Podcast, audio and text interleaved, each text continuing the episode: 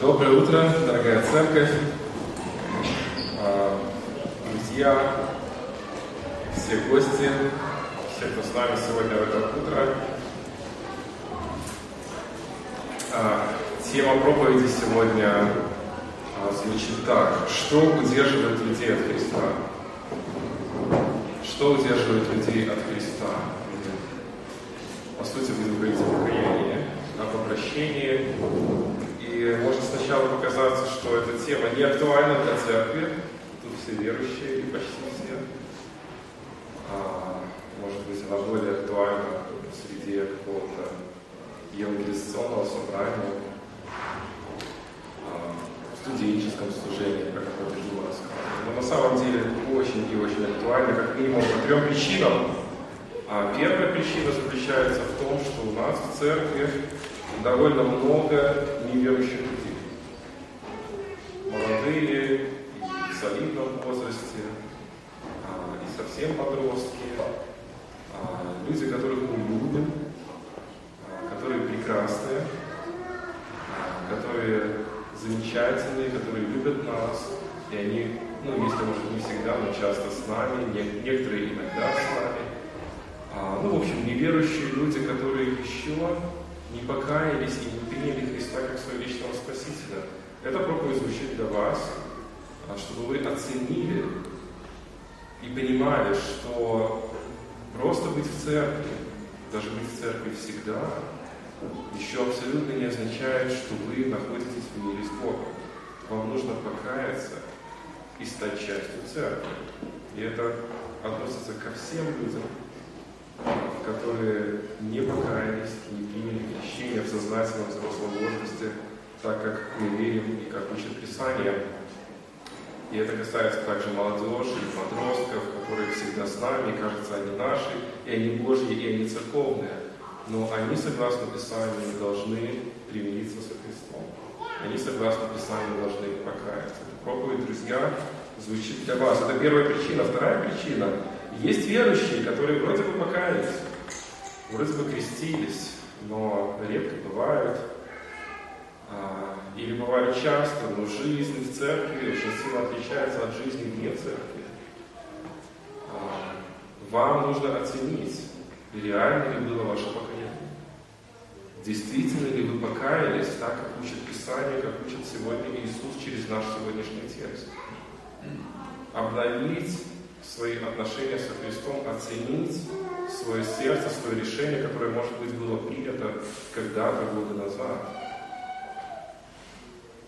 Третья причина – это проповедь актуальна для каждого из нас, верующего человека.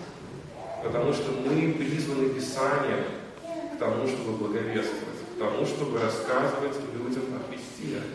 Понимание доктрины покаяния понимание процесса обращения ко Христу неверующего человека дает нам больше ответов на вопрос, как благовествует нашим неверующим друзьям, как благовествует тому Ване, про которого рассказывал Дима, и многим-многим нашим близким, которые не верят в Бога, или которые думают, что не верят в Бога, которые увлечены ложными мыслями, идеями, которых огромное количество вокруг нас, в нашей среде, в нашей культуре, которые думают, что они верят, на самом деле они не верят. Поэтому а, очень актуальная тема покаяния для церкви. Мы будем об этом говорить а, и будем читать с вами текст, который записан в Луки 9 главе, а, 57 по 62 стихи. А, Евангелие от Луки, 9 глава, с 57 по 62 стихи. И мы прочтем этот текст. Случилось, что когда они были в пути, некто сказал ему, Господи, я пойду за тобой, куда бы ты ни пошел. Иисус сказал ему, лисицы имеют норы, птицы небесные гнезда, а сын человеческий не имеет где преклонить голову. Другому сказал, следуй за мной. Тот сказал, Господи, позволь мне прежде прийти и похоронить отца моего. Но Иисус сказал ему, предоставь мертвым погребать своих мертвецов, а ты иди и благовествуй Царство Божье. Еще другой сказал, я пойду за тобой, Господи, Но прежде позволь мне проститься с домашними моими. Но Иисус сказал никто, возложивший руку свою на плуг и озирающийся назад, не благонадежен для Царства Божьего. Вот три человека перед вами, а, которые призваны были к покаянию. Они были призваны покаяться. Они родились и выросли в религиозной среде. Все были евреи, из Божьего народа, традиционно считающие себя Божьими, верующими. И все трое они были признаны от своего ложного представления верующности, если можно так выразиться, к настоящей вере, к настоящему покаянию. Иисус много призывал людей следовать за Ним. Матфей, богатый юноша Филипп, Петр, э, остальные апостолы. Это происходило постоянно. И всегда в тексте, когда Иисус призывает к покаянию, звучит одно и то же слово – следовать. Следовать – это то же самое, это синоним слову покаяние. То есть с этого момента в твоей жизни ты идешь за мной. Ты идешь за мной. Современное общество, или даже можно сказать современное христианство часто не так понимает покаяние, а, как его описывает Писание. Некоторые люди думают, что покаяние – это некий сверхъестественный опыт. Я что-то пережил, что-то уникальное почувствовал. Если не почувствовал, не было покаяния. Если почувствовал, было покаяние. Это ложное понимание. Некоторые думают, что это эмоциональный срыв благодаря какой-то уникальной проповеди, какому-то удивительному призыву проповедника или какой-то особенной музыке. Человек просто раскрылся, его чувства просто взлетели, сердце бьется. Это не покаяние. Это не библейское. Некоторые думают, что это нужные слова. Повторяй за мной. Скажи вот это. И Христос принимает тебя. Я в своем детстве, в своей юности переживал такие методики, а, применяемые к разным людям. А, какие-то волшебные слова. Это не настоящее покаяние. Некоторые думают, что стать христианином – это некий вопрос момента. Но на самом деле это вопрос решения, это вопрос воли, это вопрос на всю жизнь это не момент. Некоторые думают, что стать христианином – это верить в Иисуса, почитать Его, уважать Его. Но это тоже неприятно. Все трое, призванные в нашем тексте, назвали Иисуса Господом, Господином. Это божественное признание. Но все трое, забегая вперед, остались неверующими. Все трое остались неверующими. Эти все вещи, которые я э, перечислил, э, какие-то чувства хорошие, какое-то сокрушение сердца, э, какие-то слова, это все может быть э, хорошим, вполне верным, отражающим э, какую-то часть покаяния, но э, гораздо все глубже, гораздо все серьезнее, это решение, которое происходит на всю жизнь. Много ранее Иисус говорит в 23 стихе, «Отвергни себя и следуй за мной». «Отвергни себя и следуй за мной». Вот в этой фразе есть суть библейского взгляда на покаяние, самоотречение. Самоотречение. Оставить себя, свои цели, желания, амбиции, а, свои мечты, оставить где-то в стороне и пойти за Христом. Три причины, удерживающие людей от покаяния, три причины, удерживающие людей от Христа. Три раза в тексте мы слышим слово «следуй».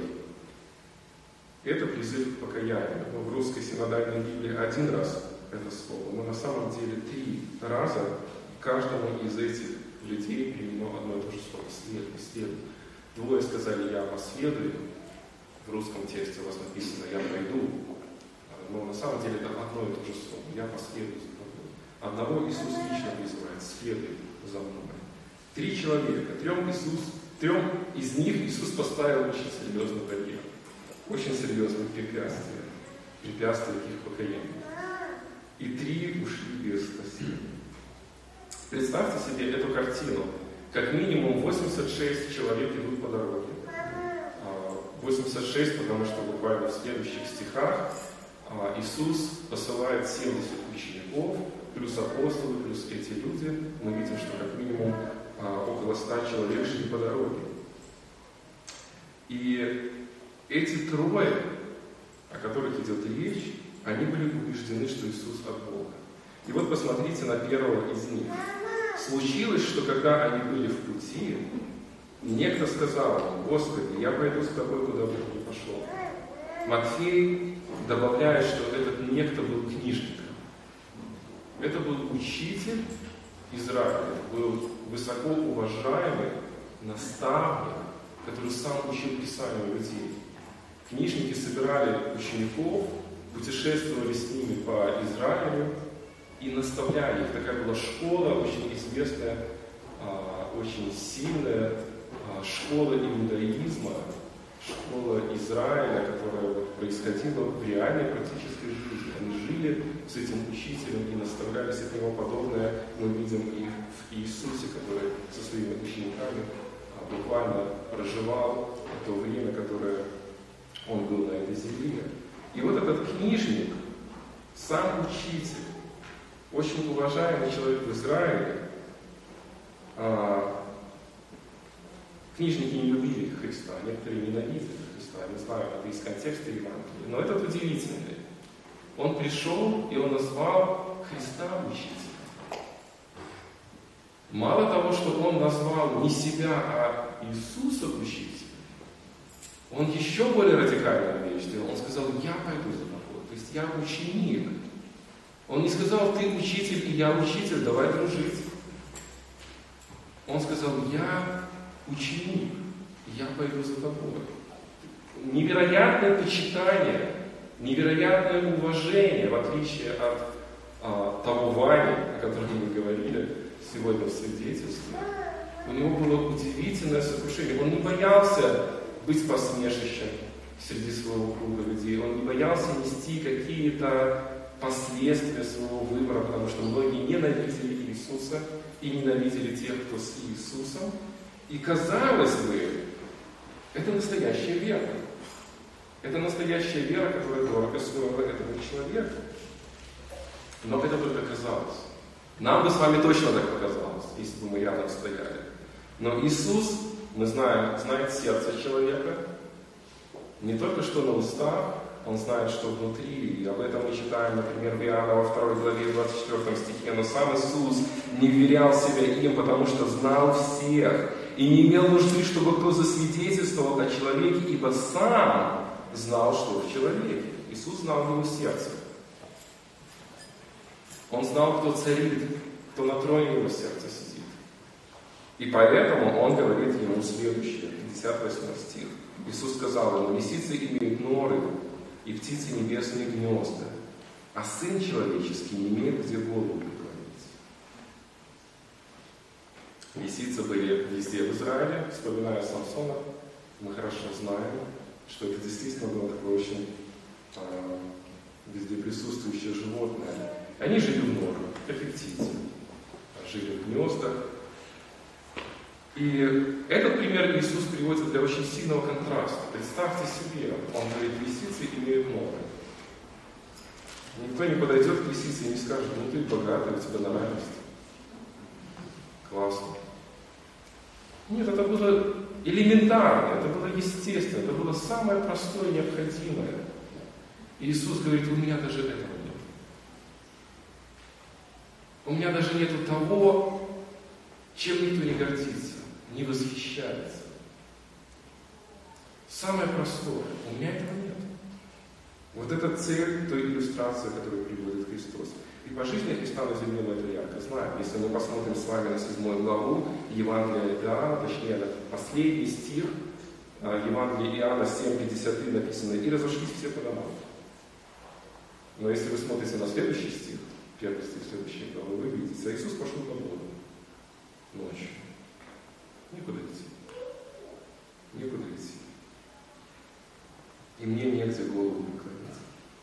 Если ты последуешь за мной все, все, что я смогу пообещать, это проблема. Ты готов к этому? Ты готов к этому? Что у тебя даже крыши над головой не будет. Немного ранее этого текста самаряне не пустили Иисуса в селение, вы помните? Ученики там пытались сжечь эту деревню, можно ее послать. А, немного еще было разных обстоятельств, например, помните, в области Катаринской, а, которую Иисус избавил от сумасшедшего бесноватого. Не захотели, чтобы он заходил. Вы помните, что в своем собственном городе в хотели его убить, сбросить со скалы. Вот это отношение ко Христу было. И когда человек приходит и говорит, я с тобой, я буду с тобой, куда бы ты ни пошел. Иисус ему отвечает серьезно, ты действительно будешь со мной? Я тебе хочу объяснить, что такое моя жизнь. И спустил его на землю. Он поставил ему очень сильный барьер. И это очень важно. Это очень важно. Когда Христос посылал своих учеников, Матфея 10, 10 глава 16 стих, Он прямо им сказал, я посылаю вас как овец среди волков.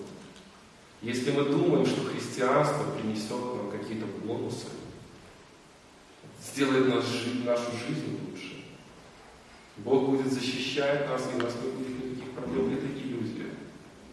Писание учит совершенно другому. Этой иллюзией болел тот человек, который к нему пришел. Это большая проблема. Это большая проблема.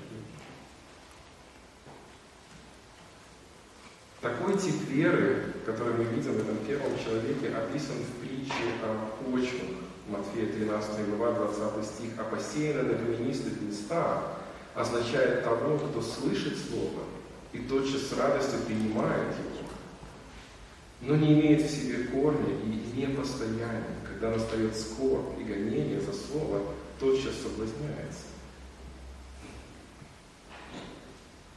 Что Иисус говорит об этом первом персонаже в следующем стихе, 59 Ответ – ничего. Знаете почему? Потому что некому говорить. Он ушел. Его нет. Иисус ему сказал, тебе ждет тяжелая жизнь. И человек сказал, нет, такое поколение не имею. Такое не надо. Второй человек – 59 стих. А другому сказал, следуй за мной. Тот сказал, Господи, позволь мне прежде пойти и похоронить отца моего. Второго человека Иисус сам призвал. Представьте, какая радость, какая честь, если Христос вам благовестит. Он сам его призвал, но он говорит, нет, у меня похороны отца. А один известный богослов Уоррен Уирсли очень саркастично замечает, а, комментируя этот стих, что он заботился о чьих-то похоронах, когда ему нужно было заботиться о собственных. И в какой-то степени это действительно так, если мы понимаем, о чем конкретно идет речь, потому что здесь не имеется в виду, что его отец умер. Иисус пренебрежительно относится к любви к родным, похоронить его отца. Совершенно об этом речь не идет. Это восточное высказывание «похоронить отца» означает получить наследство. Когда мы читаем с вами притчу о блудном сыне, одно из величайших оскорблений блудного сына к отцу заключалось не столько в том, что он забрал часть своего наследства, сколько в том, что согласно традиции израильского народа он публично похоронил отца. Он сказал, ты мертвец, Поэтому отдавай ему часть имения. В Израиле дети получали наследство родителей после их смерти. И это именно то, что имеет в виду человек. Я хочу жить дальше, жить в своем доме. Хочу быть частью моей семьи, не отказываться от нее. Много хороших вещей, чтобы получить наследство. Когда мой отец умрет, возможно, его отец уже был достаточно стар.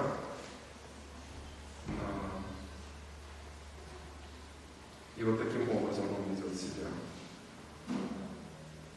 Он как будто слышал тот разговор, а, а может быть, скорее всего, и слышал разговор с предыдущим человеком, и как бы говорит, ты сказал Иисус, что тебе негде голову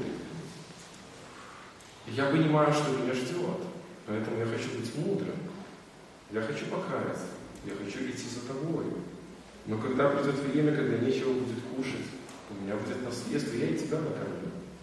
У нас будут деньги, мы будем дальше служить, и мы вместе. Это так красивая песня христианская, которая часто звучит а, в христианских кругах, оправдывая свое а, двуличное или двоякое представление о посвященности Богу. Многие сегодня так относятся. Очень многие люди, считающие себя христианами, хотят идти с Христом в кармане, но своим путем. И это, к сожалению, наверное, самая распространенная религия во всем мире. У нас есть крылатое выражение «на Бога надейся». Очень часто уже слышим. И люди так верят. Люди действительно так верят. Если бы Иисус слышал это выражение, Он бы его перефразировал. Будь неверующим, но делай вид, что ты верующий. Вот в этом и есть суть этого выражения. Будь неверующим, но делай вид, что ты верующий. Стань членом церкви, зайди в воду. Все атрибуты совершены. Но оставайся с другим царем в своем сердце. Христос этого не допустил. Это как раз таки тот тип людей, обращаясь опять к притче о разных почвах, или ее называют притча о сеятеле, а посеянное на терне означает того, кто слышит слово, но заботы века сего и обольщение богатством заглушают слово, и оно бывает бесплодным. Оно бывает бесплодным. Вроде поверил, вроде обратился, но заботы мира, ценности, любовь на стороне к чему-то а, важнее Христа, а Христос в кармане, а я иду куда хочу. Это был такой человек. Но Иисус сказал ему, 60 стих мы читаем, предоставь плод, а ты иди и благовествуй Божье Царство. Когда мы смотрим на этот стих буквально, нам кажется, как это мертвый будут мертвых хоронить, да, какая-то тавтология, что-то непонятное. Но когда мы понимаем, что речь идет о духовной мертвости, и именно о духовной мертвости здесь говорит Иисус Христос, то все сразу легко ставится на свои места. Пусть духовно мертвые люди заботятся о духовно мертвых вещах, каких-то своих ценностях, стремятся, накапливают, достигают, получают. А ты делай то, что не мертвое, а живое. Ты совершай ту работу, живи той жизнью, которая будет радостью для вечности. Что именно? Благовествуй Царство. Спасай вечные души. Это то, к чему Христос его призывает. То есть идея покаяния здесь, опять же, самоотречение. Оставить свои желания, свои планы, свои амбиции, следовать за Христом. То же самое происходит в Матфея, в 19 главе, помните, богатый юноша пришел ко Христу. А, как мне попасть на небеса? Иисус ему говорит, все продай. И у нас вопрос, неужели добрыми делами мы попадаем на небеса? Все продадим, все раздадим, очень благочестивый поступок, и Христос нас примет. Но на самом деле нет. Речь-то идет совершенно о другом. Проблема в сребролюбии. Именно по этому сребролюбию Христос ударил, разговаривая с этим юношей. Смотрите, Иисус всем ставил палку в колеса. Как только человек говорит, Иисус, я твой, Иисус отвечает, давай проверим. Давай проверим. Христос не допускает легкомысленного отношения к покаянию, легкомысленного отношения к обращению. Христу недостаточно, что вы просто часть церкви. Ему недостаточно, что вы просто совершили какие-то обряды. Он ожидает от каждого из людей на земле настоящего отвержения себя, полного исследования за Христом. Итак, первому мешал комфорт, и он не хотел отличиться. Второму мешала любовь к материалам, к деньгам, наследству своему, и оно стало препятствием. Третий человек, 61 стих. Еще другой сказал, я пойду за тобой, Господи, но прежде позволь мне проститься с домашними моими. Идут 100 человек по улице. Один подходит, не будет. Второй подходит, не будет. Но третий слушает, и у него в сердце, а что со мной? У меня же тоже с Богом проблемы. У меня же тоже вопрос. Что мне делать? Я же такой же, как они. И у него начинает будоражить что-то внутри. Я думаю, что примерно так оно происходило. Но так или иначе, он говорит, я пойду за тобой. Но прежде позволь мне проститься с домашними моими. Кажется, что здесь плохого? Пойти проститься. Но условия спасения, говорит Спаситель, а не спасает. И этот человек также имел определенные проблемы. Видимо, он надеялся на поддержку семьи, видимо, он был очень сильно привязан к семье, к ценностям семьи. И это не обязательно может быть семья, это могут быть любые вещи в вашей жизни. Это могут быть деньги, это могут быть какие-то карьерные планы, это может быть какой-то любимый человек, который мешает мне быть в церкви, или любимый парень, любимая девушка, что угодно это может быть. Но идея Христа заключается в том, что Христу отдать себя частично невозможно. Христу отдать себя частично невозможно. Невозможно пересадить половину сердца. Оно не будет работать. Половина сердца – это ноль. Это ноль. Не будет ничего такого.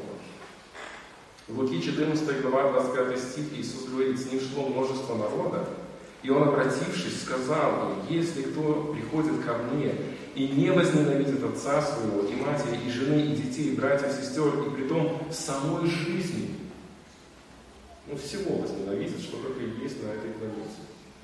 Можно так констатировать. Тот не может быть моим учеником. И кто не несет креста своего и идет за мной, не может быть моим учеником.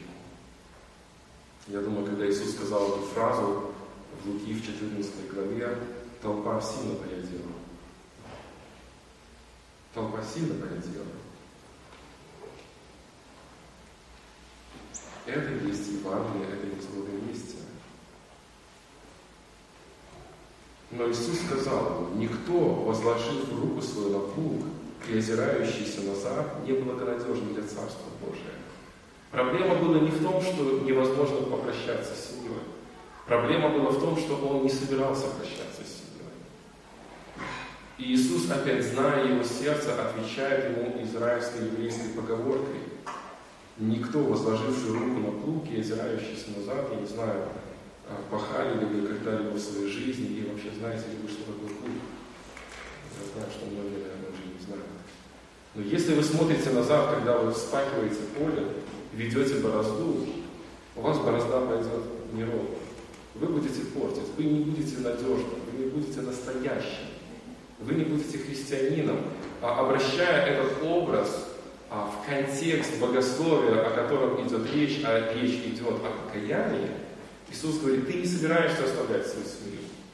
Ты опять хочешь жить двойной жизнью, как и остальные.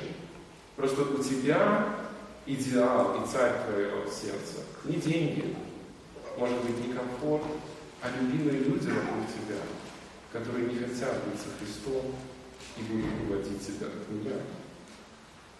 Об этом именно идет речь. И вот все трое оставили Христа, держась за какие-либо земные ценности. И совершенно очевидно, что список этих ценностей не состоит из трех пунктов. Это может быть что угодно. Но идея очень понятна. Невозможно быть верующим чуть-чуть. Невозможно быть христианином немножко. Невозможно быть верующим по воскресеньям. Невозможно отдать себя Христу не целиком. Все эти идеи ярким пламенем бытуют в нашем обществе, но они совершенно ничего общего не имеют с идеей покаяния, которая отражена в Писании. Очень сложно стать христианином, если вам благовествует Иисус. Это звучит странно. Но это так. Но с другой стороны, очень важно понимать, что невозможно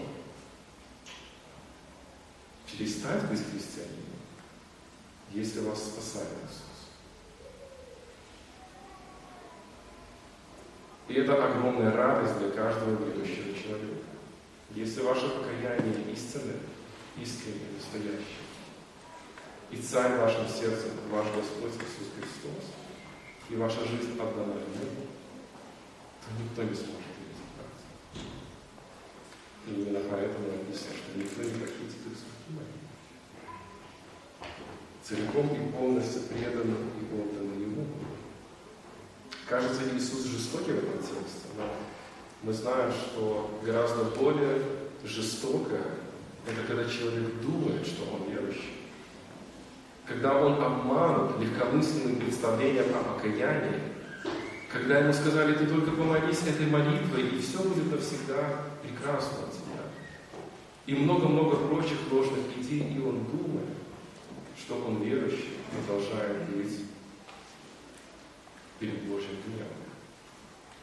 Поэтому то, что Христос отрезал их ложное желание иметь полупокаяние, проявляет его как любящего, проявляет его как любящего Отца. Иоанна 6 главе мы читаем, «Приходящего ко мне не изгоню вон». Не изгоню вон. Просто они хотели выйти на своих условиях, а не на условиях Христа. Значит ли это, что если вы покаетесь и станете верующим человеком, или если вы верующий человек, ваша жизнь превратится в кошмар. И ответ на этот вопрос может каждый верующий человек дать очень ясно. Конечно же, нет. Совершенно не обязательно. Похоже, что наоборот, жизнь наша такова, что она полна многих благословений, без которых мы вполне можем обходиться. Бог благословляет верующих и благословляет неверующих. Бог продолжает проливать свою любовь и заботу на каждого человека. Бог выражает огромное количество обетований в Писании, обетований о церкви, о верующих, что их ждет и что они уже получают. Именно поэтому в конце хочу вспомнить еще одну историю, когда Иисус благовествовал тому самому богатому юноше, который также ушел ни с чем, так и не покаялся, а, вы помните, что Петр там не выдержал? И спросил, так кто же может вообще спастись Апостолы были в настоящем шоке.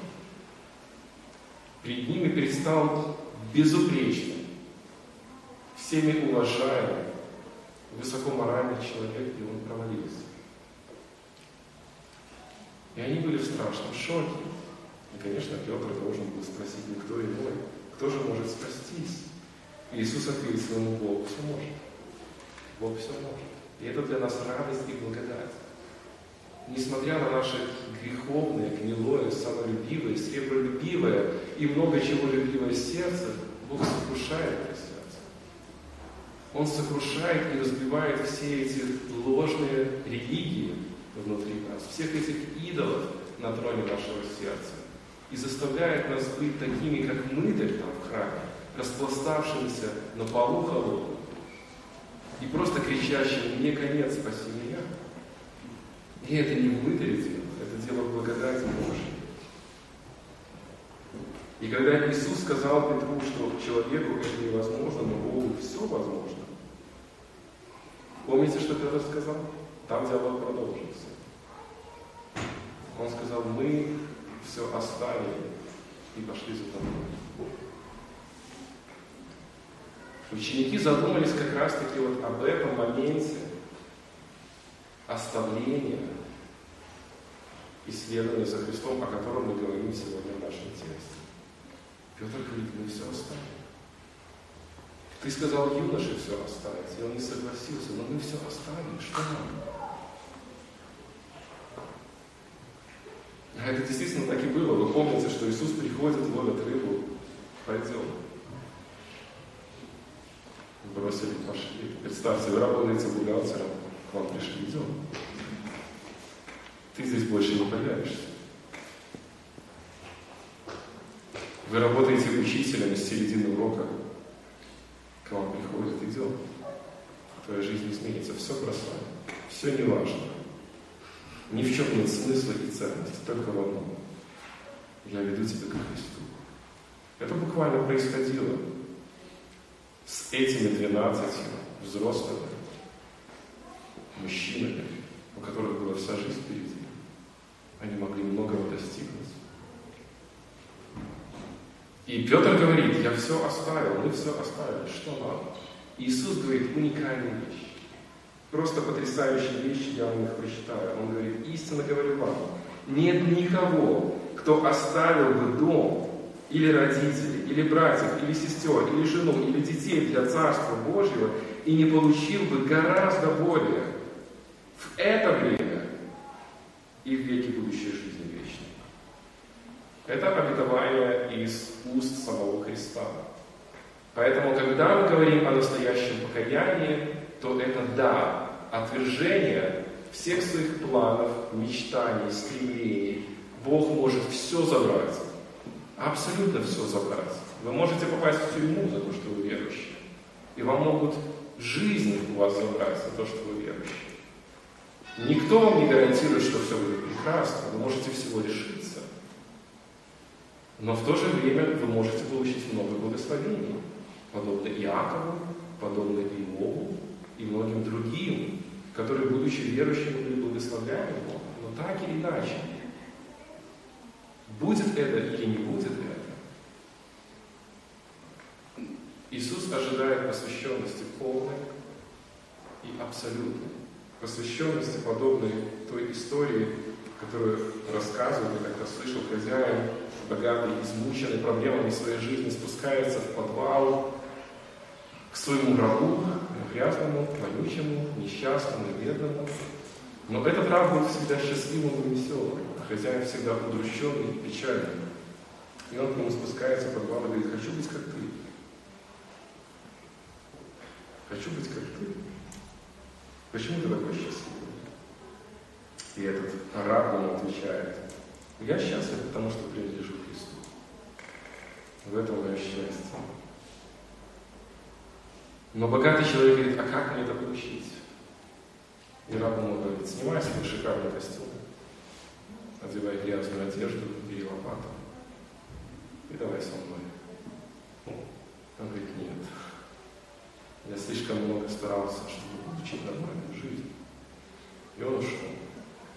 Но жизнь давила, и он спускался к нему снова, и снова, и снова, и снова. И в конечном итоге он пришел к нему и говорит, ладно, хорошо, буду делать так, как ты говоришь. И этот раб ему говорит, не надо, уже не надо. Ты просто должен быть готов. И эта история очень ярко иллюстрирует смысл, что значит отвергнуть себя и следовать за Христом. Совершенно не означает, что Бог лишит вас многих благ. Может да, может нет. Но абсолютно означает, что Христос становится царем в вашем сердце, а это значит, что вплоть до смерти для вас ничего не должно быть дороже Христа. И это есть настоящее истинное покаяние. И это есть покаяние, которое в конечном итоге, как Иисус сказал Петру, даст намного больше, чем то, от чего мы, возможно, нам придется отказаться. И причем Иисус говорит еще в этом веке и в будущем веке. Сами задумайтесь, неужели Христос будет спасать ценой своей жизни того, чтобы жизнь этой души, спасенной Христом, сделать еще хуже? Совершенно нет. Нам просто иллюзорно кажется, что вещи этого мира прекраснее и драгоценнее всего. Вот это наш обман. На самом деле, если бы мы мыслили категориями божественными, мы бы понимали, что все это барахло, за которым мы так бегаем и стремимся в этом мире, и от которого так тяжело было отказаться троим, на самом деле временно и тленно. А жить для Христа приносит радость и намного больше счастья. Пусть Господь благословит нас, обновляя свое сердце, размышляя о своем покаянии, с радостью свидетельствовать о настоящем покаянии своим близким, родным. Слава Ему. Аминь. Давайте, друзья, встанем.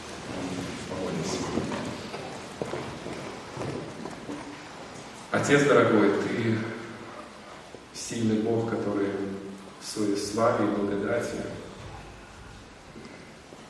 являет истину, истину, которая доступна, которая понятна нам. И вот через этот текст мы видим, насколько серьезным является покаяние, насколько серьезным является обращение, насколько важным судьбообразующим моментом является решение следовать этому Мы знаем, что это решение, которое может произойти под действием Твоей благодати, Твоей сверхъестественной божественной силы, а не наших желаний. В то же время мы знаем. И Слово учит, что мы призваны к ответственности. И от нас зависит, я не знаю, как соединить зависимость от Тебя и зависимость от своего решения. Но Слово Твое учит, что мы призваны к покаянию, как призван каждый человек на этой земле преклониться перед Тобой, отвергнув себя и последовать Тобой. Благослови, Господь, чтобы, если здесь есть люди, которые совершили это покаяние, пусть это будет радость для них, понимание того, что они принадлежат Тебе и Ты Царь. Если есть кто-то, кто еще не принял такое решение, мы молим Тебя, сокруши их сердца, чтобы они приняли Тебя как своего личного Спасителя, не ушли с этой дороги, на которой ты их встретил, и сказал, следуй за мной. Я прошу Тебя за всю нашу страну, которая сегодня празднует победу, чтобы каждый из них а, праздновал настоящую победу, победу над грехом, которую Ты совершил 2000 лет назад. Пусть каждый осознает, что Настоящая победа – это победа, которую совершил ты, и она доступна, она возможна. Нужно лишь сокрушиться, идти к Твоему престолу и принять Тебя как своего личного Спасителя. Мы просим, Господь, а, за это место, где мы находимся. Благослови нас, как церковь, призывать бравляна к покаянию, людей, которые живут вокруг нас, общаются с нами, приходят на наши мероприятия, с которыми мы проводим какое-то общение, встречи. Благослови, Господь, чтобы это место было наполнено спасенными Тобой, покаявшимися людьми, для Царства Твоего, приготовленными для славы Твоей. Благослови, Господь, каждого из нас, чтобы наше сердце было сокрушено до клина покаяния, и желание было велико делиться истинное Евангелие с другими людьми, с нашими близкими, с нашими родными. Прославься, Господь, через церковь нашу, через каждого из нас лично. Наш вечный Бог, Отец и Дух Святой. Аминь.